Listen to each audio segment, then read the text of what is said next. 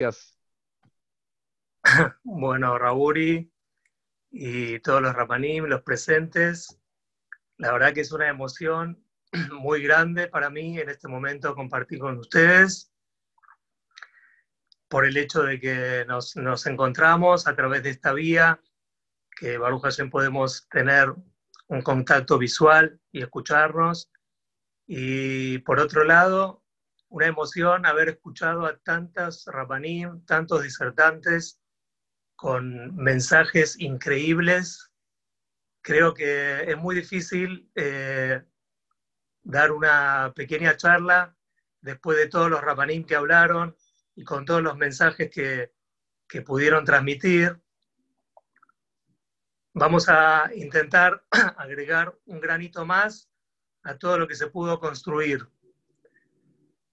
Se puede decir prácticamente que la fiesta de Shavuot es el corazón de, nuestra, de nuestro calendario, ya que todas las demás festividades, todas nuestras mitzvot, están concentradas en el día de Shavuot. Imaginemos ese día tan especial donde Boreolam esperó desde muchísimo antes de la creación del mundo llegar a ese momento para poder transmitir los ideales, para transmitir los valores que la humanidad tiene que acatar para poder cumplir con su obligación. El día en el cual el pueblo Israel se conforma como pueblo y que se entrega la Torá tan preciada por Boreolam. Pero vamos a ver cómo el pueblo llegó hasta este momento. Luego de haber pasado las diez Makot, las diez plagas, la persecución de los egipcios detrás del pueblo de Israel, Kriyat Yamsuf, el momento en el cual se parte el mar y el pueblo de Israel llega al momento culmine, impresionante, en el cual ven ellos hundirse todos sus opresores y salvarse. Ese era el momento que más alegría tenía el pueblo de Israel, de haberse salvado y haberse rescatado de, la situación en la cual se encontraban. En ese momento, teóricamente, debería ser el instante en donde Borolam le decía al pueblo de Israel, ok, estamos todos muy contentos, felices, alegres, y ahora descansen un día y mañana vamos a entregar la Torá. Mañana nos encontramos a las 8 a.m. al lado del monte de Sinai y ahí vamos a charlar, vamos a transmitir las ideas que yo les quiero compartir. Sin embargo, pasa un día, una semana, varias semanas, hasta que llega el día 50 recién para la entrega de la Torá. Si yo hubiese sido Borolam, hubiese dicho, ¿cómo? Ahora que está todo el mundo con el fervor, con el momento más alegre y feliz.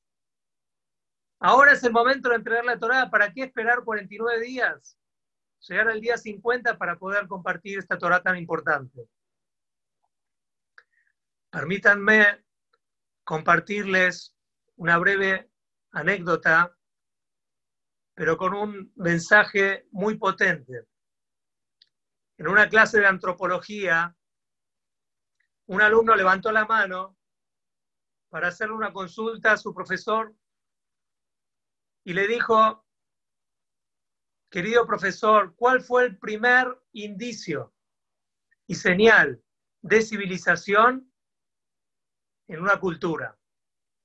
¿Acaso haber encontrado anzuelos, ollas de arcilla, o piedras para afilar, o jeroglíficos? Quizás fueron los primeros indicios de una civilización. Este profesor le dijo ninguna de esas opciones. Los alumnos estaban totalmente sorprendidos a ver qué va a decir el profesor. Dice el profesor, el primer indicio de la civilización fue un fémur roto, cicatrizado. En el momento que se encontró un fémur humano que se había fracturado, pero luego se soldó, eso es un símbolo de la civilización. Los alumnos más sorprendidos, ¿qué tiene que ver? Este profesor les explicó, si un animal se fractura el fémur, a pesar de que no es un órgano vital, el animal termina muriendo, porque no tiene posibilidades de transportarse, de conseguir agua, de conseguir víveres, y es automáticamente una presa frente a los animales feroces. Pero cuando encontramos un fémur que cicatrizó de un ser humano, eso significa que hubo un ser humano que estaba sufriendo, que tuvo una ruptura en su vida y que hubo alguien que estuvo constantemente al lado de él hasta que se curó. Si no, no hubiese cicatrizado, si no, esa persona no hubiese podido vivir. Eso es el símbolo de la civilización. Cuando hay amistad, cuando hay convivencia, cuando hay ocuparse del prójimo, pensar y vivir en pos de lo que mi compañero, mi vecino, mi compañero de vida necesita. Y no esperar la necesidad hasta que me toquen la puerta, sino buscar aquellas personas que uno puede beneficiar. Eso significa que ahí comenzó la vida humana. Y esto es lo que los hajamim siempre nos transmitieron. Torah sin derejeres no es la Torah que Borolam quiere. No tiene ningún valor. Cuando Borolam decide revelarse al pueblo de Israel, después de que llega la situación en la cual más de 3 o 4 millones de seres humanos están conviviendo en el mismo lugar y todos juntos llegan a una situación de paz total, con un mismo corazón, como si fuese una sola persona, ese es el momento adecuado en el cual Boreolam esperó para poder transmitir su preciada Torá. antes de ese momento no se podía compartir.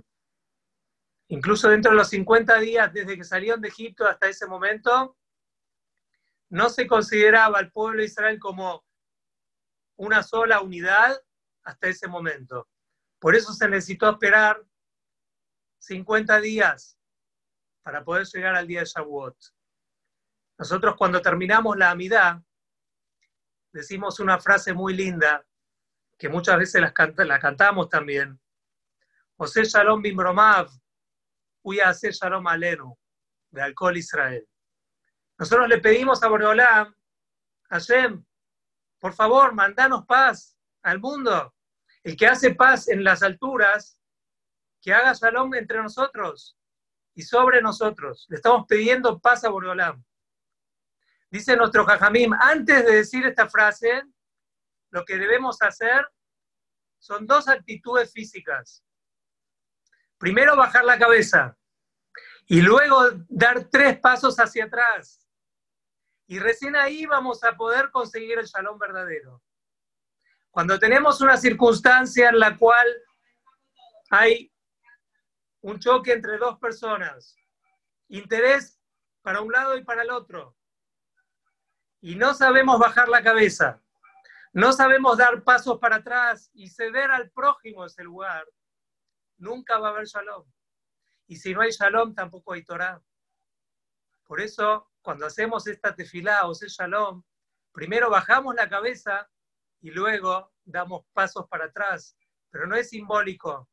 Esto lo tenemos que llevar a la práctica, porque esta es la única manera que podemos estar preparados para recibir nuestra Torah, nuestro legado tan preciado.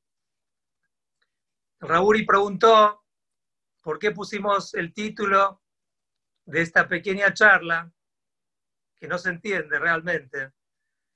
El pueblo, cuando dijo Naase Benishma, haremos y luego escucharemos, estaban totalmente dispuestos a recibir la Torah incondicional, no cuestionaron a Boreolam como otros pueblos, porque tenían una confianza en Boreolam a ciegas. Por eso el pueblo no quería saber de qué se trataba, porque sabía muy bien que todo lo que Borolán le iba a entregar al pueblo de Israel era para su bien. No necesitaba saber de qué se trata la Torá. Pero Boreolam sí estaba interesado de saber si el pueblo de Israel realmente estaba con, con la condición principal que dijimos recién, que era la unión, que era preocuparse por el prójimo, que era querer beneficiar a los demás, porque Borolán quería transmitir al pueblo que esa es la, la base, es el cimiento para que sobre eso poder construir toda la Torah que él iba a entregar. Por eso Borolam tuvo que esperar hasta ese momento, a pesar de que el pueblo de Israel ya desde el principio quizás quería recibir la Torah, porque no le interesaba de qué se trataba la Torah. Sea lo que sea, viene de Borolam, seguro que está bien. Porque Borolam quería saber a ver si realmente el pueblo estaba preparado para ese gran momento.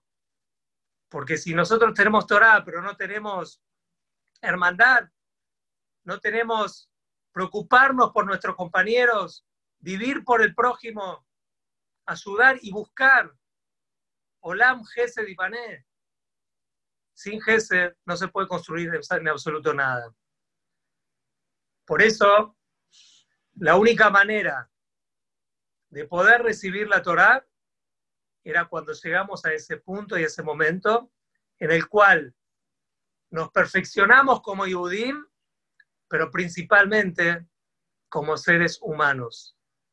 La humanidad empieza a partir de que pensamos en los demás. Que tengamos un Hak Sameach y que podamos estar muy bien preparados. Tenemos unos cuantos días para poder practicar esta gran eh, base que Borolán nos enseña y vamos seguro a poder absorber esta Torah que todos los años volvemos a recibirla, pero cada vez con más fervor y con más frescura. Muchas gracias a todos los que están presentes, muchas gracias al Raúri, a los Rabanim. Y si Dios quiere, vamos a poder compartir la próxima vez todos juntos y podemos, vamos a poder estar que Belebehad, como una sola persona, con un solo corazón, pero también físicamente juntos.